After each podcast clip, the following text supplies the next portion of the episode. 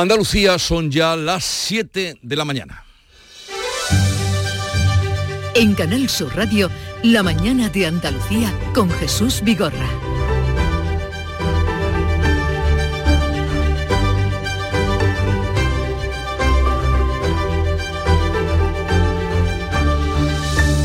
Buenos días queridos oyentes, es viernes 2 de febrero y el campo andaluz ha estallado. 15.000 agricultores onubenses recorrieron este jueves las calles de Sevilla para protestar por la falta de inversiones en obras hidráulicas, una situación crítica según Jorge Forné, gerente de las comunidades de regantes. Que cumplan con esas grandes obras que siempre nos han prometido de interés general del Estado y con esa ley de trasvase que también es importante. Otros muchos agricultores han estado en Bruselas junto a sus colegas de Francia, Alemania, Italia, Grecia y Portugal para protestar por el reparto de la política agraria común, esto es, los fondos que se reparten, también contra los costes de producción y la entrada de productos agrarios de terceros países. El ministro de Agricultura reúne hoy a todas las organizaciones agrarias para tratar de evitar que las protestas anunciadas vayan a más. El próximo martes, agricultores de Granada, Almería y Jaén pretenden cortar con sus tractores la la 92 en Baza. Las organizaciones mayoritarias se manifestarán el día 14. Andalucía se convierte en reflejo del malestar del campo que recorre Europa. Ayer bloquearon Bruselas, incendiaron barricadas y se enfrentaron a la policía. En Francia las promesas del gobierno desactivan las protestas que mantenían en carreteras desde el lunes con acciones de los piquetes contra los camiones y los productos agrarios españoles. Una campaña a la que se ha sumado la crítica de la ministra Segolén Royal a los tomates españoles. Pedro Sánchez ha defendido el tomate y ha invitado a Royal a degustarlo. El presidente de la Junta considera inaceptables las palabras de la exministra francesa, la consejera de Agricultura Carmen Crespo ha invitado por carta al gobierno francés y a la propia Segolén Royal a venir a Andalucía a conocer nuestros productos. Para que venga aquí a Andalucía, para que vea de verdad los productos ecológicos, si tienen sabor o no tienen sabor, que lo vea, que vea in situ, que vea la fórmula de producción que tienen nuestros agricultores. Y en Bruselas ha concluido el presidente andaluz su visita institucional en la que ha pedido que se active el Fondo de Solidaridad frente a la sequía y mayor protagonismo de las regiones en las políticas de cambio climático. Las regiones y los gobiernos locales son los más apegados al terreno, las que poseen mayor capilaridad y las que en muchas ocasiones están dando ejemplo a países enteros en la gestión de la crisis climática pero la vicepresidenta Teresa Rivera ha enfriado esas expectativas de la Junta porque avanza que Portugal va a rechazar el trasvase de Alqueva a Huelva, que las desaladoras van a tardar todavía y que el Fondo de Solidaridad Europeo no es la vía adecuada. Ese fondo está pensado para situaciones de catástrofes eh, que requieran medidas que no están contempladas en ningún programa. Pero creo que esa no es la solución. Tiene mucho más dinero en, otro, en, otros, muchos, en otros muchos sitios pero como se van a ver dentro de unos días podrán eh, entender si decir dónde está ese dinero. También en Bruselas, Pedro Sánchez ha defendido la amnistía tras el voto en contra de Junts. Asegura que la ley no necesita modificaciones porque ya ampara a todos los independentistas catalanes a los que no considera terroristas en contra de lo que piensa el juez García Castellón. El independentismo catalán no es terrorismo no lo es. Y por tanto, con este proyecto de ley yo estoy convencido, y así al final lo van a concluir los tribunales, que van a estar todos los independentistas catalanes amnistiados, porque no son terroristas. Tras el voto de Junts en contra de la ley, el presidente manchego vuelve a alzar la voz. El socialista García Paje habla de ridículo. Lo único que me gustaría es que, sinceramente, ya que Puigdemont eh, hace todos los esfuerzos del mundo por humillar a las instituciones españolas, que por lo menos no nos dejen ridículo, porque ya sería el colmo. Es viernes 2 de febrero, primer día de la campaña electoral en Galicia, la primera tras las generales y los pactos del PSOE con los independentistas para mantener el gobierno. Será el primer pulso del estado de opinión sobre la crispación política en el país. Tal como está la situación, Qué bien traído está hoy el Día de la Marmota. Tendremos un día seco y soleado en general, con intervalos de nubes bajas en el litoral mediterráneo y el área del estrecho, donde no se descartan lluvias débiles aisladas. Pero vamos ahora con más detalles a ver qué tiempo tendremos en Cádiz. Salud, Botaro. 9 grados tenemos a esta hora de la mañana, 18 es la máxima prevista y el cielo hoy despejado. En Algeciras, Susana Torrejón. Nubes y claros en los cielos, tenemos 12 grados y esperamos una máxima de 17. El viento sigue soplando de levante. En Jerez, Marga Negrín. Tendremos una jornada con claros y nubes, a esta hora 5 grados, llegaremos a los 20. ¿Cómo viene el día por Huelva, Sonia Vela? Ahora mismo con bancos de niebla, Jesús, los cielos prácticamente despejados durante esta jornada. Ahora mismo tenemos 6 grados en la capital, la máxima será de 21 en Valverde del Camino. ¿Y en Córdoba cómo se espera el día, Miguel Vallecillo? Con sol y 21 de máxima, de momento hay pocas nubes, 6 grados en la capital, pero 0 en la localidad de Espiel. Por Sevilla, ¿cómo viene el día, Antonio Catoni? Bueno, en Sevilla ahora mismo tenemos 7 grados, pero te veo con la camiseta, Jesús, por las calles de Sevilla. Máxima de 22. Ah. En Málaga, María Ibáñez. Pues fíjate, Jesús, que llama la atención que ahora mismo tenemos 8 grados menos que en la jornada de ayer en la capital. Tenemos 7 grados, pero vamos a alcanzar los 18 a lo largo del día. Nubes y claros a esta hora. ¿Qué día tendremos en Jaén, Alfonso Miranda? Desgraciadamente con soleado en la provincia de Jaén a esta hora, 7 grados en la capital. Dime algo nuevo que parece que está grabado esto. Nada, si esto es aburrimiento meteorológico. Granada, Jesús Reina. La información de este viernes aquí en Granada también parece grabada, cielo despejado, 4 grados de temperatura en este momento en la capital y máxima otra vez de 20. En Almería, María Jesús Recio. Han bajado las temperaturas, 9 grados tenemos a esta hora, algunas nubes, 18 será la máxima hoy.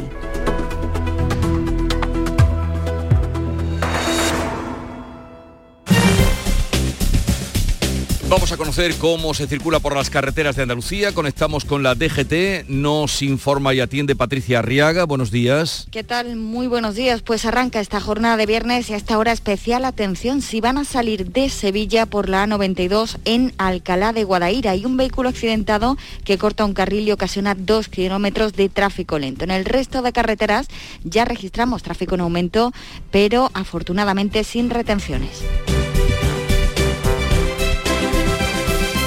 Son las 7, 7 minutos de la mañana. ¿Y tú de qué eres? ¿De chirigote o de comparsa? ¿De folla o de la calle? ¿De carrusel o de cabalgata? Nosotros no elegimos. En carnaval somos de Cádiz. Melón y sandía Caridul. Lo más fresco del carnaval.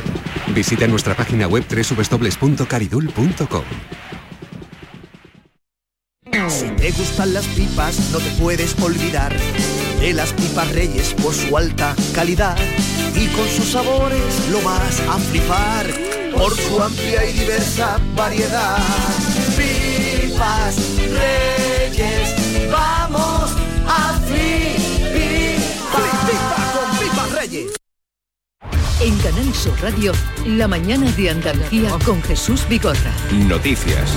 Vamos a contarle la actualidad de este día en el que el ministro de Agricultura se va a reunir esta mañana a las 9 con las organizaciones agrarias más importantes del país después de la gran marcha del campo onubense que tuvo lugar ayer eh, sobre Sevilla. Luis Planas trata de evitar así las protestas que se anuncian para todo este mes. Informa Manuel Pérez Alcázar. En España, el primero en estallar ha sido el campo andaluz. 15.000 onubenses han recorrido este jueves las calles de Sevilla para denunciar el retraso de las obras hidráulicas comprometidas. Jorge Forné, gerente de las comunidades de regantes, habla de situación crítica. La situación es crítica. Con la falta de precipitaciones, actualmente tenemos una restricción en los usos agrarios del 50%.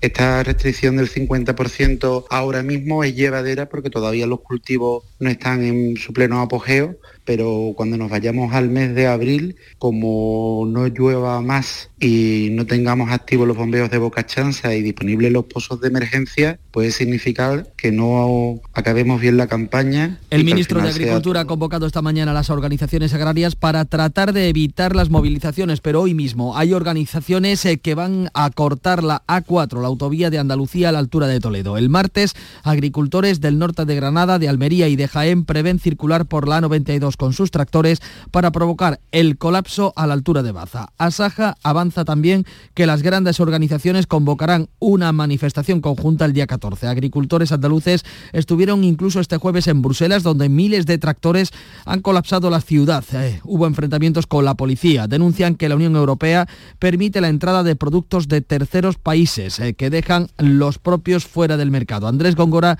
de Coag Andalucía. Un cambio de la política agraria comunitaria que no tiene en cuenta a los agricultores y los ganaderos y que nos entrega a las grandes cadenas de supermercados que son los únicos que hacen el agosto con esas importaciones desleales de terceros países. En Francia levantan los bloqueos de las carreteras tras comprometerse el primer ministro Gabriel Attal a, a acabar con la importación de alimentos de terceros países.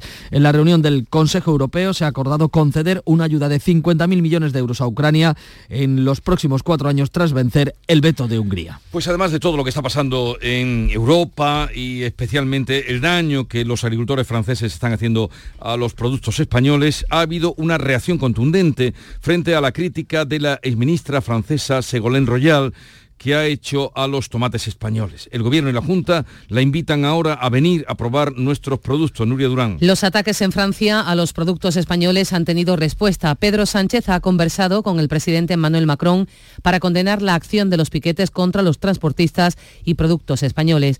Ha defendido el tomate español frente a las críticas de la que fue ministra socialista Ségolène Royal en respuesta a una crítica, creo que infundada, de la exministra francesa Ségolène Royal, eh, criticando el tomate español, creo que la señora Royal no ha tenido eh, la fortuna de probar el tomate español. Yo le invito a que venga a España, a que pruebe cualquiera de las variedades eh, de tomate español y verá que el tomate español es imbatible. Desde Andalucía, la consejera de Agricultura, Carmen Crespo, va a remitir una carta al gobierno francés y también a la exministra para que nos visiten y para que conozcan, dice, las producciones ecológicas andaluzas para que venga aquí a Andalucía, para que vea de verdad los productos ecológicos, si tienen sabor o no tienen sabor, que lo vea que vea in situ, que vea la fórmula de producción que tienen nuestros agricultores, absolutamente sostenible con los costes de producción disparados, pero a pesar de ello haciéndolo.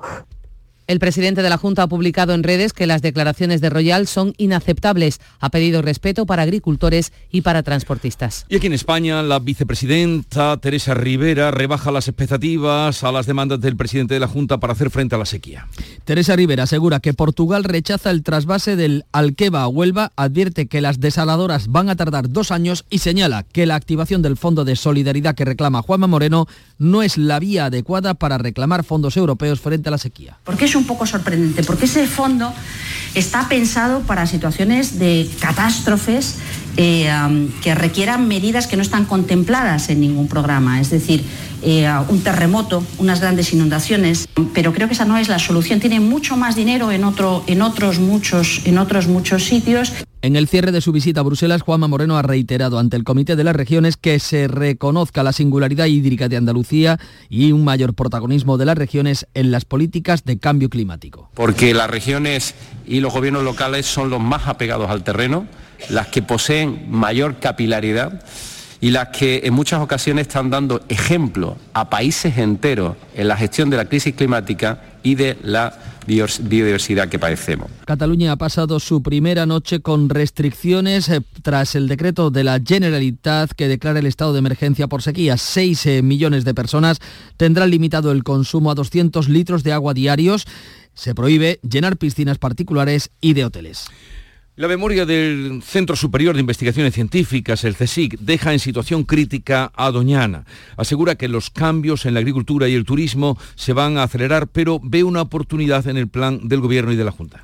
El estudio revela que en 2022, que 2022 ha sido el año con la mayor temperatura media anual de la serie histórica. El 59% de las lagunas está desecada y Doñana ha visto cómo se reduce el número de especies que la habitan o transitan. Sin embargo, el director de la estación biológica, Eloy Revilla, confía en que el acuerdo entre Junta y Gobierno Central pueda frenar estos cambios. Eh, muy importante por una razón. Eh, mejora la gobernanza en la zona, hace que el que la gestión de los recursos eh, sea más eficiente y de acuerdo a la legalidad y abre una ventana de oportunidad, eh, nos va a permitir eh, probablemente en el último instante, en el último momento, revertir la situación. cuánto seamos capaces de revertirlo lo veremos en el futuro. Con 330 milímetros registrados, este último ciclo es el segundo con menor precipitación anual de la última década, tras lo que se vivió en 2021-2022. Pescadores andaluces denuncian competencia desleal de los italianos y piden al gobierno que exija en Europa las mismas condiciones para la costura de la chirla. Aquí debe tener una talla de 25 milímetros, mientras que en Italia se coge con solo 22. El sector lo considera competencia desleal que sufren desde hace siete años y que estará vigente hasta 2025. Manuel Fernández, presidente de la Federación Andaluza de Pesca, pide al Ministerio que le respalden esta petición ante el comisario y que se consiga esa equiparación. La flota esté bajo mínimo y esté a punto de colapsar la pesquería y de perderse todos estos puestos de trabajo, tanto sociales como empresarios. De ahí nuestra propuesta y esperemos que nuestro Gobierno de España defienda a 100% esta, esta petición. La chirra española se captura en la costa de Huelva y en un pequeño porcentaje de, en Sanlúcar de Barrameda, en la provincia de Cádiz. El puerto más importante para esta pesquería es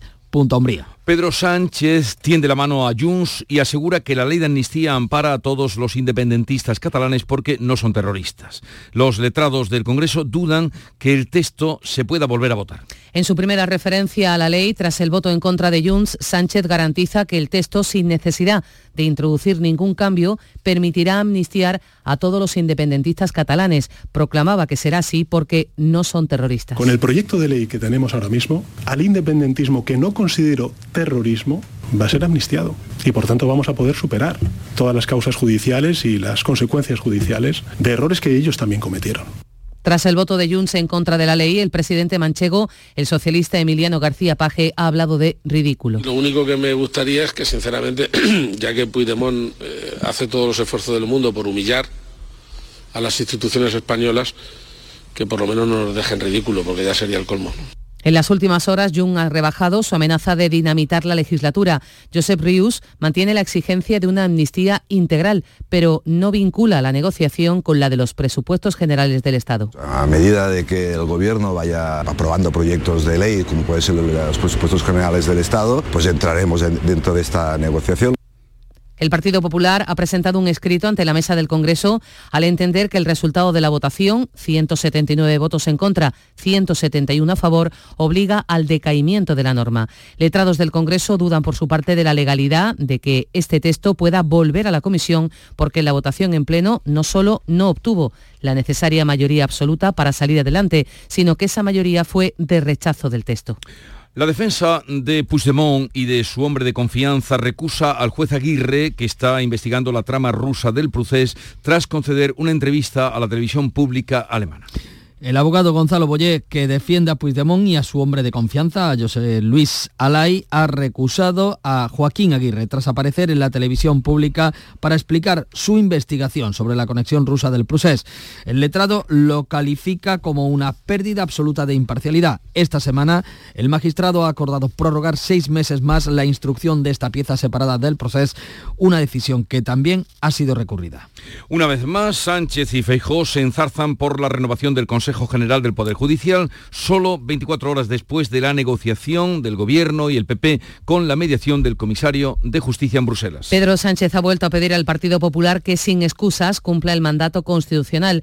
Alberto Núñez Feijó advierte de que no habrá acuerdo para renovar el Consejo si no se reforma de forma simultánea el sistema de elección de sus integrantes. Ese es el marco. No, no engañemos a nadie. Ese es el marco.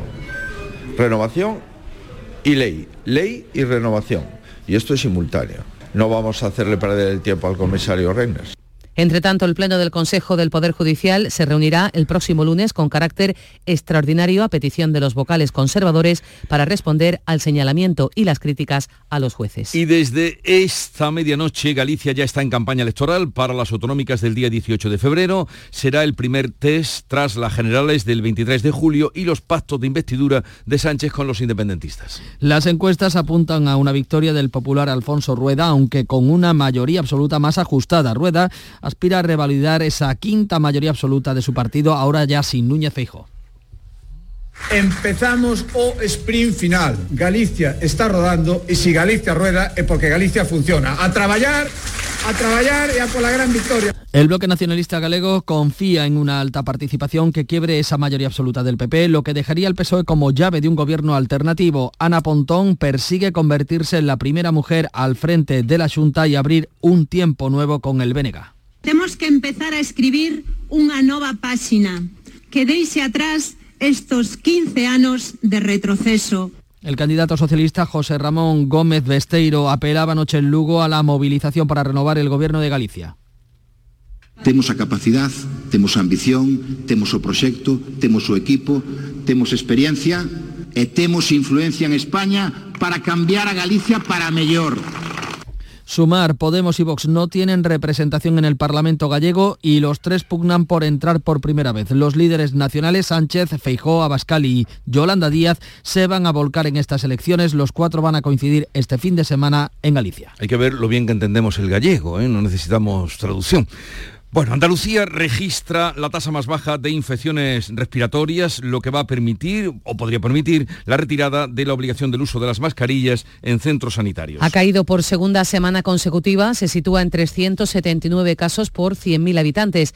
Técnicamente, nuestra comunidad ya puede retirar la mascarilla obligatoria en centros sanitarios. Cumple el criterio que marcó el Ministerio de Sanidad. Aún así, la Consejería de Salud pide prudencia. Catalina García, antes de la publicación del dato, prefería la cautela. Nosotros vamos a esperar, somos muy prudentes y vamos a esperar a conocer las cifras de hoy. Porque si esa bajada es, no sé, de un punto, de dos puntos, pues quizá tengamos que esperar a la semana que viene para confirmar esa bajada. Porque si es un punto o dos de bajada, a lo mejor la semana que viene que tenemos una subida y lo que hacemos tomando una medida hoy es confundir a la población. Entonces vamos a esperar a tener los datos y de acuerdo con los datos, pues tomaremos una decisión. Pues son las 7.21 minutos de la mañana y en un momento vamos a la revista de prensa con Paco Rama. El Carnaval de Cádiz llega a los últimos días y puedes disfrutar de esta competición única y universal en Canal Sur Radio. Desde este domingo 4 de febrero sigue las semifinales del concurso de agrupaciones del Carnaval de Cádiz en directo con Carnaval Sur, tu palco del carnaval con Fernando Pérez. Este domingo las semifinales. Síguenos desde las 8 de la tarde en Canal Sur Radio y en digital a través de nuestra aplicación móvil, nuestra web y por nuestra plataforma Canal Sur Más. Desde Cádiz para Andalucía, España y la humanidad, muy buenas noches, buena gente. Contigo somos más Canal Sur Radio. Contigo somos más Andalucía.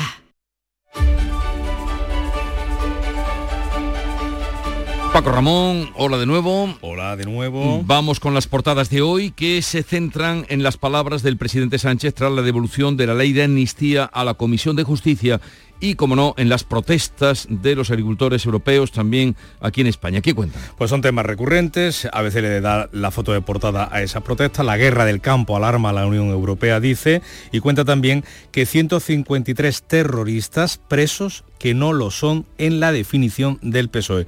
Un titular algo complicado que luego explica en el subtítulo. Son en su mayoría etarras y yihadistas que no han cometido delitos de sangre, por lo que serían amnistiables en la ley que Sánchez prepara para el independentismo catalán. En el diario El País, el fiscal del caso Tsunami critica al juez por la falta de argumentos, dice. El Ministerio Público tilda de injustificada e inmotivada la exposición de García Castellón que relaciona a Puigdemont y a Rovira con el terrorismo. La foto de portada es para la sequía en Cataluña y el titular del campo es que se planta en el corazón de Bruselas. En el mundo eh, hace esta interpretación de las palabras de Sánchez. El presidente declara inocentes a los imputados por terrorismo. Afirma mientras los eh, jueces investigan que la amnistía incluirá a todos porque no son terroristas. También cuenta el mundo que los socialistas intentaron colar en la Eurocámara una enmienda para blindar a Puigdemont. En la vanguardia, el gobierno ofrece a Junts una nueva vía para aprobar la amnistía y destaca las palabras del expresidente del gobierno, José Luis Rodríguez Zapatero, que vaticina que habrá ley de amnistía.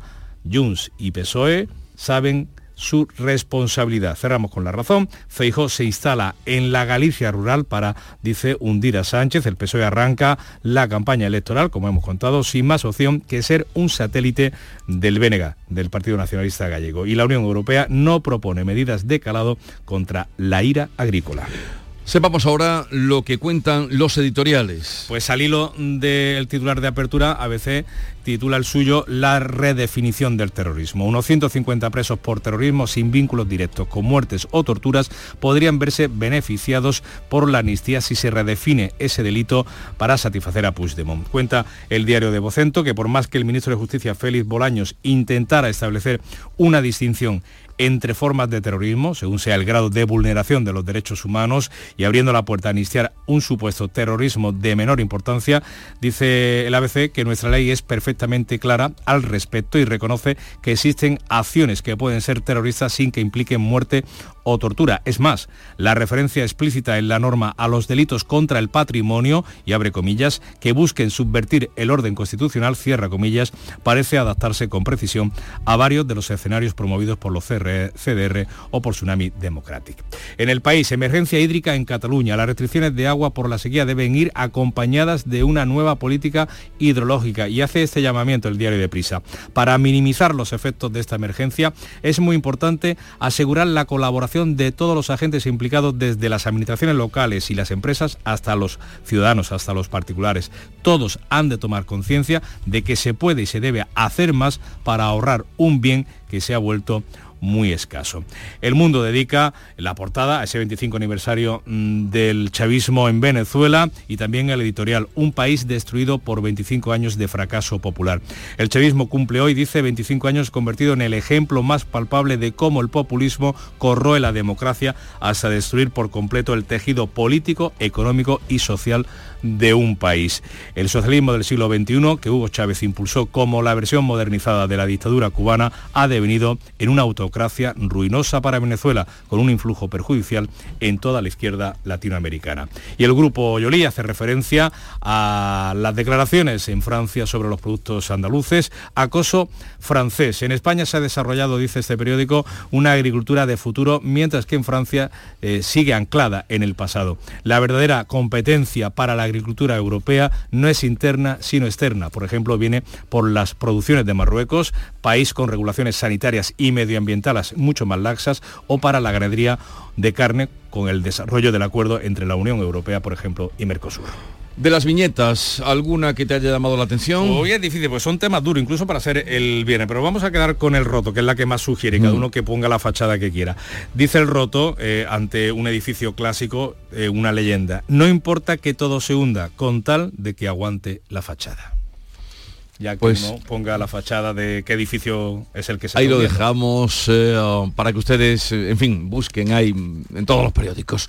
7.27 minutos de la mañana, vamos ahora con la información deportiva, recibimos a Nuria Caciño. Buenos días, Nuria. Hola, ¿qué tal? Muy buenos días. El Betis y el Granada, los que mejor han fichado en este mercado de invierno. El Betis ha sido capaz, gracias a la inversión de cerca de 20 millones de euros por el traspaso de Luis Enrique, de traerse tres refuerzos como son Chimi Ávila, Bacambú y Pablo Fornás, los tres confirmados en el último día de mercado invernal. Lo que no se ha podido conseguir es convencer al Alavés para fichar a Luis Rioja, por el que el Betis podría volver a intentarlo en verano. En cuanto a William Carballo, de momento se queda, pero a la espera de negociar con el Besiktas, que lo pretende y que podría llevárselo, ya que el mercado en Turquía finaliza el 7 de febrero, así que aún hay, hay margen.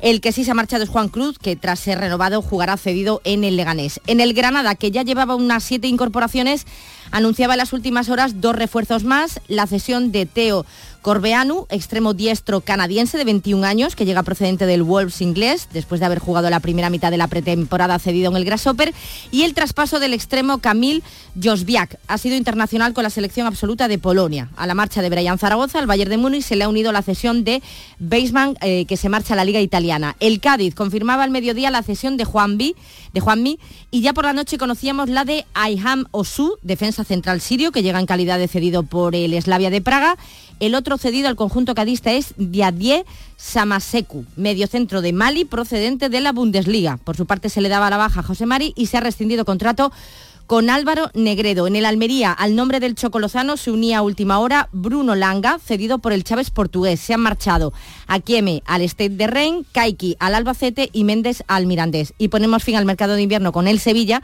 que el último día solo ha podido firmar al joven Alejo Belli tras frustrarse el fichaje de Bosenic. Belli llega además lesionado, por lo visto le queda un mes de recuperación. Es un delantero de 20 años que llega en calidad de cedido sin opción de compra procedente del Tottenham. Se estuvo intentando hasta el final Bosenic, pero el Boavista no cedió en sus pretensiones económicas y lo que se terminó rompiendo fue la marcha de Rafa Mir al Valencia y eso que hubo un principio de acuerdo para la cesión del delantero, pero al parecer las diferencias con respecto a la opción de compra fue lo que dio al traste con, con toda la operación, con la salida de Rafa Mir. Y el Real Madrid que recupera el liderato de la liga. Gracias a los dos goles que anoche marcaba José Lu en Getafe, lo que le permite al Real Madrid volver a liderar la clasificación de primera división. El domingo le espera el Atlético de Madrid en el Santiago Bernabéu, que en una semana pues podría decidir medio título para los blancos, que parece que están pasando una buena racha, de hecho llevan seis victorias consecutivas.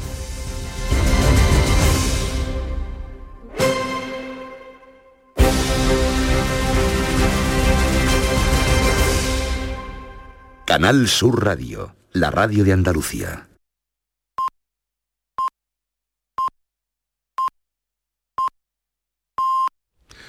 Son las siete y media de la mañana, sintonizan Canal Sur Radio y en este momento vamos a repasar en titulares las noticias más destacadas que les estamos contando esta mañana. Lo hacemos con Nuria Durán.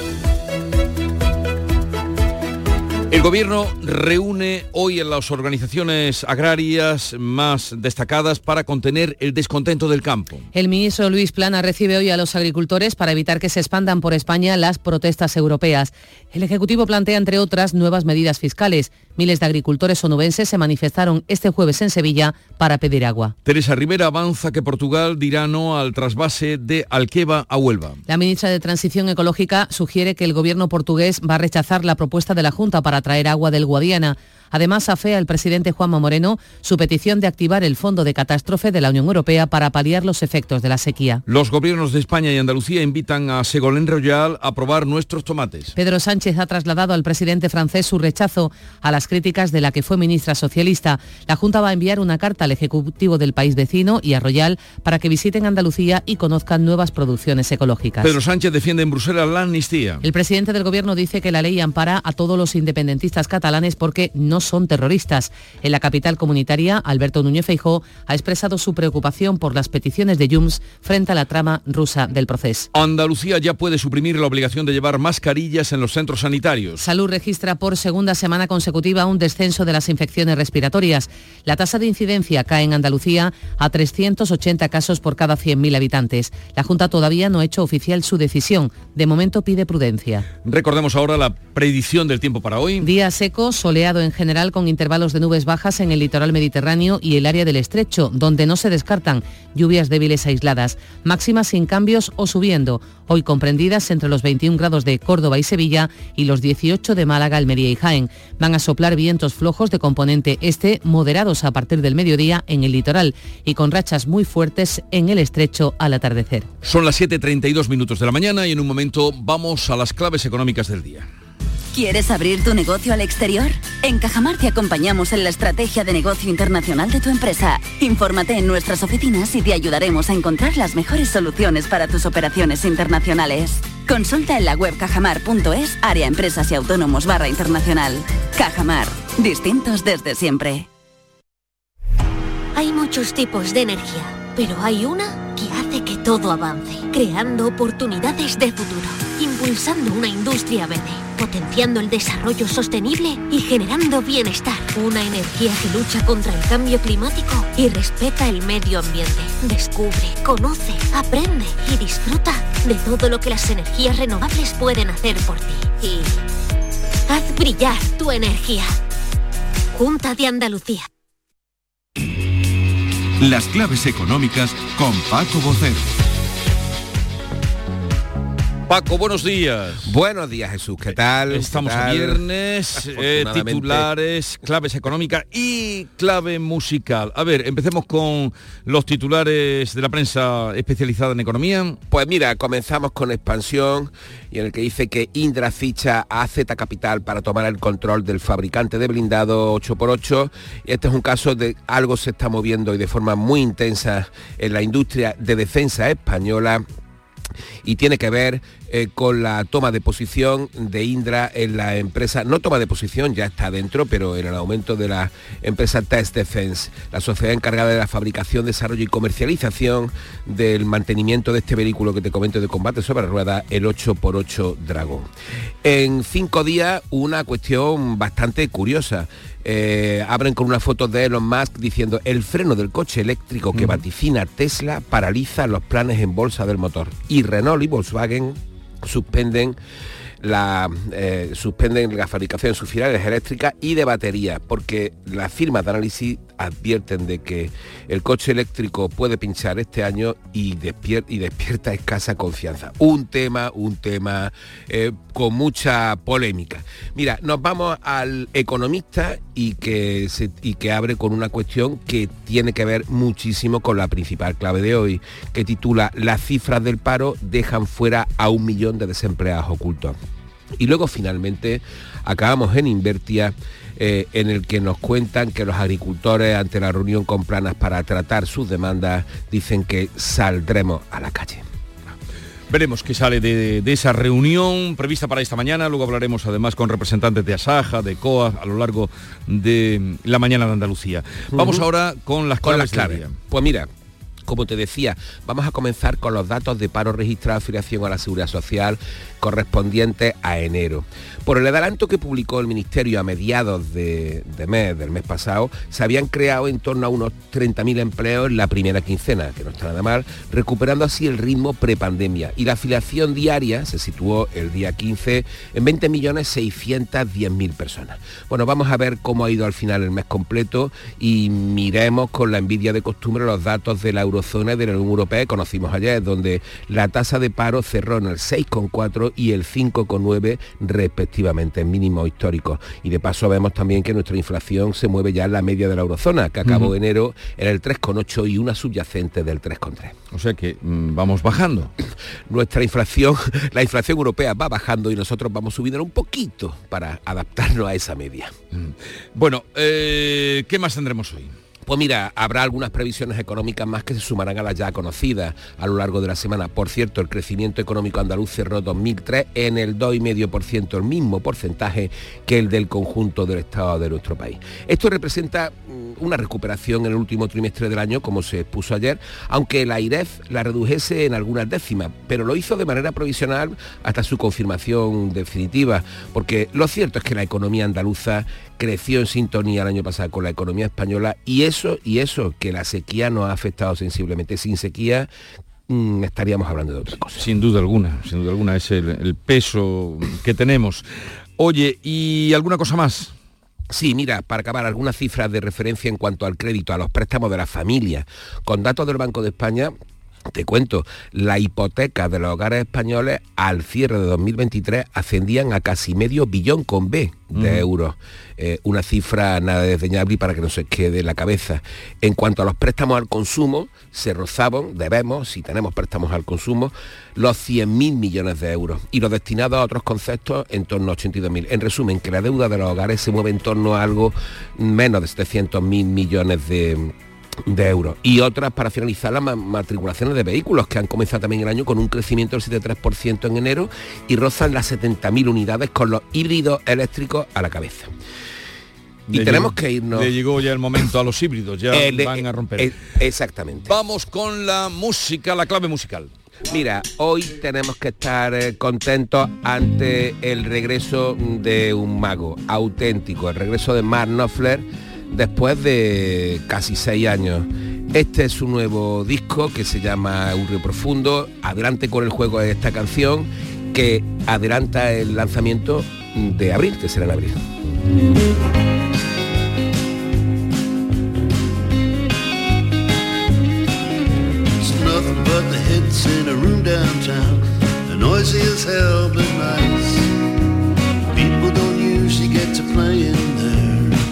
Than a time or twice. You had you a regular spot, they were even advertising your name.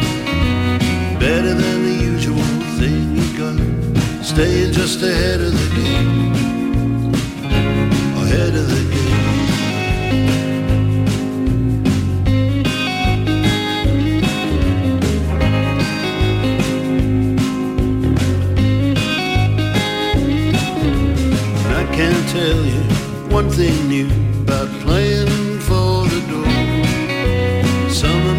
Estreno de lo nuevo de Man Knopfler.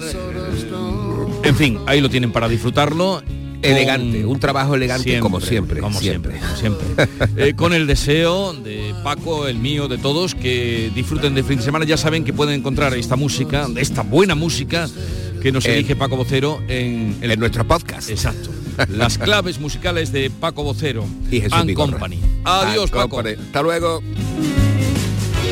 Skies as big as nowhere, which is where we've been. Left a dream behind there somewhere. You got to have a dream.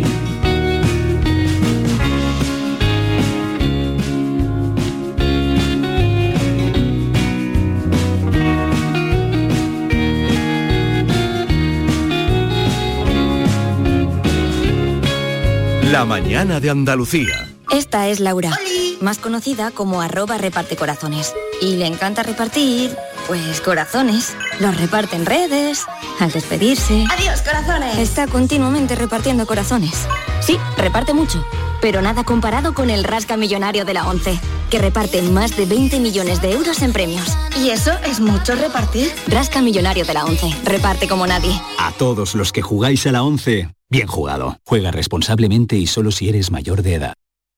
El Carnaval de Cádiz llega a los últimos días y puedes disfrutar de esta competición única y universal en Canal Sur Radio. Desde este domingo 4 de febrero sigue las semifinales del concurso de agrupaciones del Carnaval de Cádiz en directo con Carnaval Sur, tu palco del carnaval, con Fernando Pérez. Este domingo las semifinales. Síguenos desde las 8 de la tarde en Canal Sur Radio y en digital a través de nuestra aplicación móvil, nuestra web y por nuestra plataforma Canal Sur Más. Desde Cádiz para Andalucía, España y la humanidad, muy buenas noches, buena gente. Contigo somos más Canal Sur Radio. Contigo somos más Andalucía. El ministro de Transportes, Oscar Puente, anuncia eh, inversiones de más de 1.700 millones de euros para afianzar el puerto de Algeciras como puerta de entrada a Europa y al Mediterráneo. Susana Torrejón. El ministro también ha presentado el plan director del tramo ferroviario Algeciras-Bobadilla para impulsar el tráfico de mercancías por tren. Aquí ha dicho que solo está a la espera del estudio de impacto ambiental. Oscar Puente. Ese trámite esperamos que sea muy corto. En cuanto tengamos aprobada la vía, vamos ya adelante con, la, licitación de proyectos y obras. En carreteras las inversiones serán de casi 300 millones aquí en Algeciras en el acceso sur, obras que ya están en marcha y en el norte que se realizarán a continuación. Importante noticia para el desarrollo industrial de Córdoba. La empresa Kunes Cooper invertirá 120 millones en una nueva fábrica en la ciudad para reciclar cobre. Miguel Vallecillo. y que se va a ubicar en la carretera N432 a 13 kilómetros de la capital cordobesa. Va a producir lo que se conoce como cobre verde. Será la primera fábrica de este tipo de España y generará 80 empleos directos, estando operativa en marzo del 2026. Las nuevas instalaciones ocuparán una superficie de 31 hectáreas, cuyos trámites administrativos el Gobierno Municipal de Córdoba se ha comprometido a acelerar. En Málaga, nuevo para palo a los empleados del Parque de Atracciones Tívoli, cerrado desde hace cuatro años. Ahora el Tribunal Supremo desestima, el Tribunal Superior de Justicia de Andalucía desestima el recurso y presenta al expediente de extinción de sus contratos. María Ibáñez.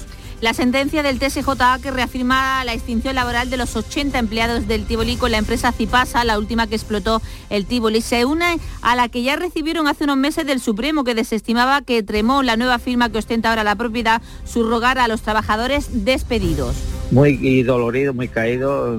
Hemos visto que la justicia para los trabajadores que no nos ha dado la espalda en una palabra y que el pez grande se coma chico. Es la única esperanza que teníamos para poder seguir insistiendo en que Tremont se hiciese cargo de los trabajadores de Tívoli.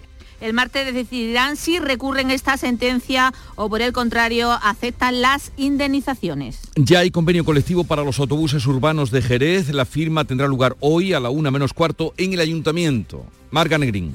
El Gobierno Municipal de Jerez cierra el convenio colectivo con el Comité de Autobuses Urbanos. La plantilla ha aprobado casi por unanimidad este convenio que llevaba más de cinco años caducado. El concejal de Servicios Públicos, Jaime Espinar. Una vez más, este gobierno demuestra su talante dialogante, su talante en favor de los servicios públicos y su talante en favor de los trabajadores, de los trabajadores municipales de los trabajadores de las empresas municipales. Eh, hay que destacar que este es el cuarto convenio que cerramos por parte de este gobierno municipal en apenas siete meses de mandato y es algo que, que demuestra pues, pues ese carácter dialogante y sobre todo ese cambio en las formas que también ha habido en el Ayuntamiento de Jerez desde que hemos llegado al gobierno.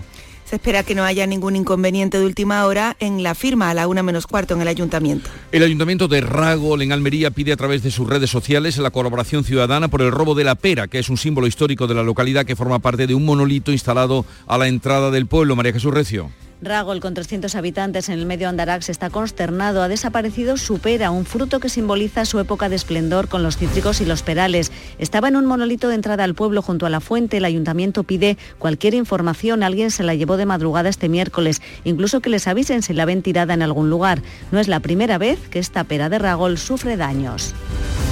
Pues Llegamos así a las 7.45 minutos de la mañana, son las 8 menos cuarto, es el tiempo ahora de la información local. Atentos.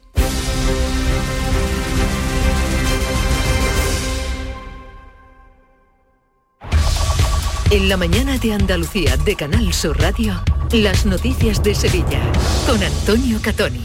Buenos días, la ciudad de Sevilla asume hoy la presidencia de la comunidad de ciudades Arián, formada por 35 ciudades que tienen intereses comunes en materia aeroespacial. Esta mañana el alcalde de la capital participa en un acto oficial en el que eh, Sevilla toma el testigo a Bernón en Francia. Eso dice el ayuntamiento va a atraer inversiones a Sevilla.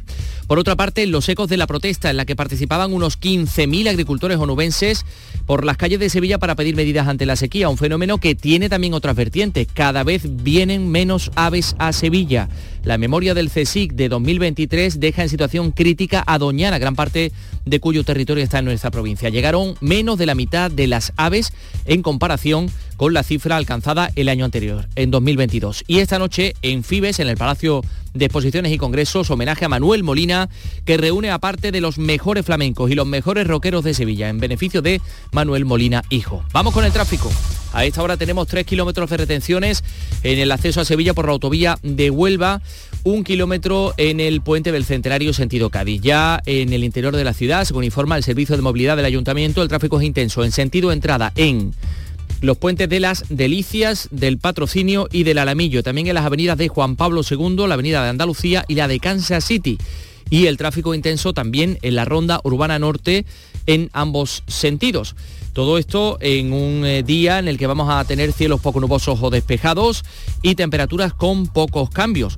20 grados vamos a alcanzar de máxima en Lebrija, 21 en Écija y Morón, 22 en Sevilla, donde ahora tenemos 7 grados. Enseguida desarrollamos estos y otros asuntos. Realiza Pedro Aljaraque. ¿Juega tu equipo? No dejes que el tráfico te meta ni un gol. Que la gran parada del partido de hoy sea la de Tusam. Deja el coche en el banquillo y ve el partido con Tusam. Tusam, el mejor refuerzo de la temporada para tu equipo. Tusam, Ayuntamiento de Sevilla. En Canal Sur Radio, las noticias de Sevilla.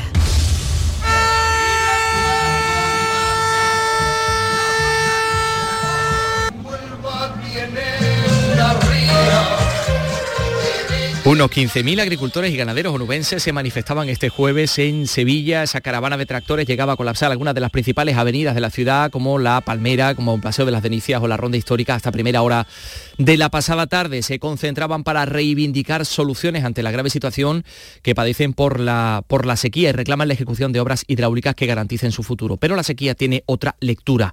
Atención a esto, la Estación Biológica de Doñana publica un estudio en el que alerta de las escasas precipitaciones de la última década debajo de la media, especialmente secos los dos últimos años, y hay cinco municipios sevillanos, La Puebla, Isla Mayor, Pilas, Villamanrique y Annalcázar, eh, que, cuyos términos municipales pues, forman parte de, Doñana. Hay lagunas que se están secando y esto influye mucho en la distribución de las aves y anfibios, como señala el investigador del CSIC, Javier Bustamante. En este eh, informe del año 2023 dice que eh, se detectaron 120.000 aves eh, de 97 especies, es decir, menos de la mitad de aves que se contaron el año anterior.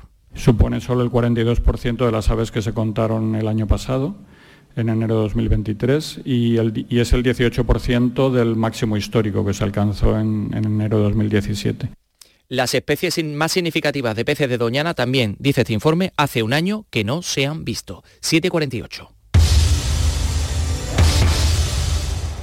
Sevilla asume hoy la presidencia espacial europea de 2024 de la Comunidad de Ciudades Arián. El alcalde José Luis Sanz preside a las nueve y media el traspaso de la presidencia por parte de la Vernon, que es la ciudad francesa que la ostentaba hasta ahora. Una comitiva integrada por varios representantes visitaba la pasada tarde el ayuntamiento como acto previo. Es un proyecto que se hace ya una realidad gracias al impulso de empresas públicas y privadas, administraciones, fundaciones, centros de investigación, universidades y colegios profesionales, como ha destacado el delegado de Parques Innovadores y Economía Álvaro Pimentel, comienza un año de consolidación de Sevilla en el ámbito aeroespacial. Será a partir de entonces cuando nuestra ciudad se convierta en la capital espacial europea durante el año 2024, desplegándose un intenso programa de actos coordinados por el Ayuntamiento de Sevilla, la Comunidad de Ciudades Arián y Airbus. En el ámbito de la información municipal, el delegado de Hacienda confirma que de cara a la negociación de los presupuestos está hablando solo con el PSOE y que es difícil llegar a un acuerdo. Mantiene la intención de convocar el pleno extraordinario de presupuestos dentro de los primeros 15 días de febrero. Por otra parte, este delegado eh, decía y afirmaba que el Ayuntamiento de Sevilla ha rebajado el periodo de pago a proveedores de 72 a 27 días de media. Y esto, dice Juan Bueno, gracias a un plan de choque y supone pues que el ayuntamiento queda libre de cualquier tipo de sanción. Es el mejor dato que tiene este ayuntamiento desde el año 2003, desde el año 2018, perdón, y conseguimos sacar a Sevilla, por tanto, de ese furgón de cola de los grandes ayuntamientos en el que estaba sumido. Les contamos también que Urbanismo ha iniciado los trabajos de acondicionamiento del puente de Triana, se han retirado candados, carteles, pegatinas, se han desbrozado diferentes zonas, comienzan tareas de pintura y después se va a hacer lo mismo en los puentes de los Remedios, del Cachorro y de San Telmo. Y hablando de puentes, sobre la pasarela de Altadis, el PSOE municipal reclama al ayuntamiento que se ejecute la reurbanización del entorno del casino y que se pida a la Junta que se abran los jardines de San Telmo para conectar con esa futura pasarela de Altadis. El concejal socialista Francisco Páez recuerda que parte de ese proyecto ya cuenta con financiación. Estamos hablando de un proyecto que cuenta con una financiación que estaba contenida en el presupuesto y que tiene su propio proyecto y que sin embargo ustedes entiendo que será por esa nimia argumentación que cada vez que se produce un proyecto importante del anterior gobierno, este alcalde contesta con eso de que me gusta o no me gusta. Vamos con la información deportiva, que el mercado de invierno terminó y vamos a ver los resultados. Antonio Camaño, buenos días. Hola, ¿qué tal? Muy buenos días. Se cerró el mercado de invierno en la noche de ayer, con el Sevilla incorporando a Gumé, Aníbal y a última hora a Alejo Vélez, un argentino de 20 años cedido por el Tottenham hasta final de temporada. Finalmente, a pesar de que se negoció hasta últimas horas, Rafa Mir se queda después de fracasar esas negociaciones con el Valencia. Brozening no llegará finalmente tampoco a Nervión. Y en el Betis se revolucionó el mercado último ahora con la llegada del Chimi Ávila, de Pablo Fornal y que se suma a Johnny Cardoso, que ya ha debutado con la camiseta verde y blanca, y también Bacambú, el último hombre en cerrar el mercado de fichajes en clave verde y blanca. Un desayuno, un tapeo, arroces, guisos, mariscos, carnes, pescados. La cocina tradicional está en Venta Pazo. Amplias terrazas al sol y a la sombra. Varios salones para que elijas dónde estás más cómodo. Estamos en Benagazón, a pie de autopista y también en Sanlúcar la Mayor, nuestro restaurante de siempre. Restaurante Venta Pazo. Un lugar para celebrar y disfrutar. Un lugar lleno de tradición. Venta Pazo. En Canal Sur Radio, las noticias de Sevilla. Con Antonio Catoni. Vamos con lo laboral, jornada de huelga en la fábrica de latas y tapones de Biosis en Dos Hermanas. La, la, plantilla muestra su rechazo al ERE extintivo que supondría la desaparición de 54 de los 66 puestos de trabajo actuales. Los sindicatos han convocado una concentración a las 11 y media ante la Delegación Provincial de Empleo. Escuchamos a eh, Javier Rodríguez Navas de Comisiones Obreras. Desde Comisiones Obreras vamos a seguir apostando por el mantenimiento de los puestos de trabajo y por la carga de capacidades en las plantas sevillanas y en este caso en el municipio nazareno. También ha convocado comisiones una concentración para las 11 a las puertas de la fábrica de Coca-Cola para exigir medidas, mejoras salariales y laborales para la plantilla del grupo Ocean, la subcontrata que gestiona la limpieza en esta planta. En eh, tribunales les contamos que el Tribunal Supremo ha rechazado el recurso mm, del que fuera mayordomo de la Hermandad del Valle, confirma la condena que le impuso a la Audiencia de Sevilla por apropiación indebida de 134.000 euros de los fondos de la Hermandad y la Policía Nacional ha detenido a dos hombres por estafar 13.000 euros a personas mayores en cajeros automáticos de dos hermanas de Camas de Alcalá de Guadaira. Uno de ellos ya está en prisión. La portavoz policial Macarena de la Palma dice cómo, cómo actuaban, nos lo cuenta. Indicándoles que debían de introducir nuevamente la tarjeta y el número PIN para cerrar la sesión. Esto era un momento clave porque aquí aprovechaban para visualizar y hacerse con el código de seguridad. Posteriormente lo que hacían era el cambiazo. El 13 de febrero, la noche del llamador. Desde el Cartuja Center, entrega del Memorial Luis Vaquero a Manuel García. Con la banda municipal Irene Gallardo en el elogio de la Semana Santa. Los Armaos de la Macarena, la banda de las Tres Caídas. La agrupación Virgen de los Reyes. Y la saeta de Diana Navarro. El 13 de febrero, la noche del llamador.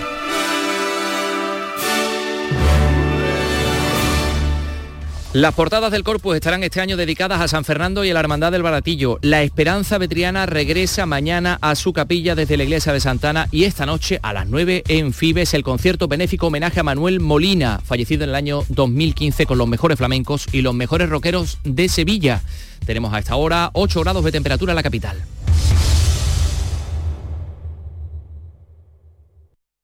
Escuchas La mañana de Andalucía con Jesús Vigorra, Canal Sur Radio.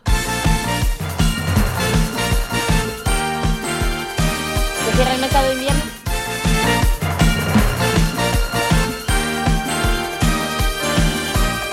8 menos 5 de la mañana, Nuria Gaciño, buenos días. Hola, ¿qué tal? Muy buenos días. Cerró el mercado de fichajes de invierno y como siempre con novedades en el último minuto. Sí, el Betis ha destacado desde luego en este mercado de invierno con sus tres refuerzos de última hora. Ha sabido aprovechar el club verde y blanco la inversión de cerca de 20 millones de euros por el traspaso de Luis Enrique para poder pues traerse tres refuerzos de peso como son Chimi Ávila, Bacambú y Pablo Fornals. La operación con Osasuna para el fichaje de Chimi Ávila se ha cerrado en una cantidad cercana a los 6 millones de euros y el jugador ha tenido que renunciar a parte de su salario pendiente. Pablo Fornals llega traspasado procedente del West Ham inglés por una cifra que ronda los 6 millones más 4 en variables. Y también llega traspasado Bakambu del Galatasaray turco. Con respecto a las salidas, no se ha podido convencer al Alavés para fichar a Luis Rioja, pero no se descarta que el Betis lo intente de nuevo en verano. Pero en cuanto a William Carballo, de momento se queda en Sevilla, pero a la espera de poder negociar con el Besiktas, que lo quiere y que podría llevárselo, ya que el mercado en Turquía finaliza el 7 de febrero, así que aún hay tiempo. El que sí se ha marchado es Juan Cruz, que llegará, eh, que va a jugar cedido en el Leganés. En el Granada, que ya llevaba unas siete incorporaciones, anunciaba en las últimas horas Dos refuerzos más, la cesión de Teo Corbeanu, extremo diestro canadiense de 21 años, que llega procedente del Wolves inglés después de haber jugado la primera mitad de la pretemporada eh, cedido en el Grasshopper. Y el traspaso del extremo Kamil Josviak, que ha sido internacional con la selección absoluta de Polonia en 22 ocasiones, sumando tres goles. En cuanto a las salidas, a la marcha antes de tiempo de Brian Zaragoza al Bayern de Múnich se le unía en el último día la cesión de Baseman a la Salernitana de Italia. El Cádiz confirmaba al mediodía la cesión de Juanmi y ya por la noche conocíamos la de Ayan Osu, defensa central sirio, que llega en calidad de cedido por el Slavia de Praga, con el que ha jugado ocho partidos. Ha estado en la Copa de Asia. El otro cedido al conjunto cadista es Diadier Samaseku, mediocentro de Mali, procedente de la Bundesliga. Solo ha jugado un encuentro con el Hoffenheim alemán, que era el equipo en el que estaba, y ha participado en la Copa de África. Por su parte, se le daba la baja a José Mari y se ha rescindido contrato con Álvaro Negredo después de cuatro temporadas vistiendo la camiseta del Cádiz. En el Almería, al nombre del Chocolozano, se unía a última hora el de Bruno Langa, cedido por el Chávez portugués. Es mozambiqueño y ha estado con su selección en la Copa de África. Se han marchado a Kieme, al Stein de Reims, Kaiki, al Albacete y Méndez al Mirandés. Y ponemos fin al mercado de invierno con el Sevilla, que el último día solo ha podido firmar a un jugador al joven Alejo Beliz eh, tras frustrarse el fichaje del eslovaco Bosenic. Beliz llega además lesionado, eh, por lo visto le queda un mes de recuperación, es un delantero de 20 años que llega en calidad de cedido, sin opción de compra, procedente del Tottenham. Se estuvo intentando hasta el final la cesión de Bosenic, pero el Boavista no cedió en sus pretensiones económicas a pesar de que el jugador también estuvo presionando para que el acuerdo llegase a buen puerto. Y lo que no llegó a buen puerto aunque parecía que estaba cerca, es la marcha de Rafa Mir del Sevilla. De hecho, había un principio de acuerdo entre los dos clubes para la cesión del delantero al conjunto Che, Prueba de ello es que el jugador se personó anoche en el Sánchez Pijuán para ultimar los detalles de la negociación, pero al parecer las diferencias con respecto a la opción de compra fue lo que dio al traste con la salida de Rafa Mir, que se queda ahora desde luego en una situación bastante delicada. Pues una vez terminado el mercado de invierno hay que centrarse en la liga y ver si los refuerzos han merecido la pena. Una liga en la que de nuevo es líder el Real Madrid, que anoche logró la victoria en Getafe gracias a los dos goles que marcaba Joselu, lo que le permite al Real Madrid volver a liderar la clasificación de Primera División. El domingo, ojo, le espera el Atlético de Madrid en el Bernabéu, en un nuevo derby y va a ser una semana muy interesante porque podría decidir medio título ya para los madridistas. Comienza hoy la vigésimo tercera jornada en primera, donde el Almería visita mañana a las 2 de la tarde al Valencia y a las 4 y cuarto el Granada recibe a Las Palmas, los dos con urgencia de ganar para salir de los puestos de descenso. El domingo a las 2 el Cádiz también está obligado a ganar en Villarreal y el Betis recibe a las 6 y media al Getafe. El Sevilla no juega hasta el lunes en Valleca a las 9 de la noche y también con urgencia de sumar los tres puntos en juego. Y a todo esto anunció bomba con el fichaje de Hamilton por la escudería Ferrari de la que saldrá el español Carlos Sainz. Canal Sur, la radio de Andalucía.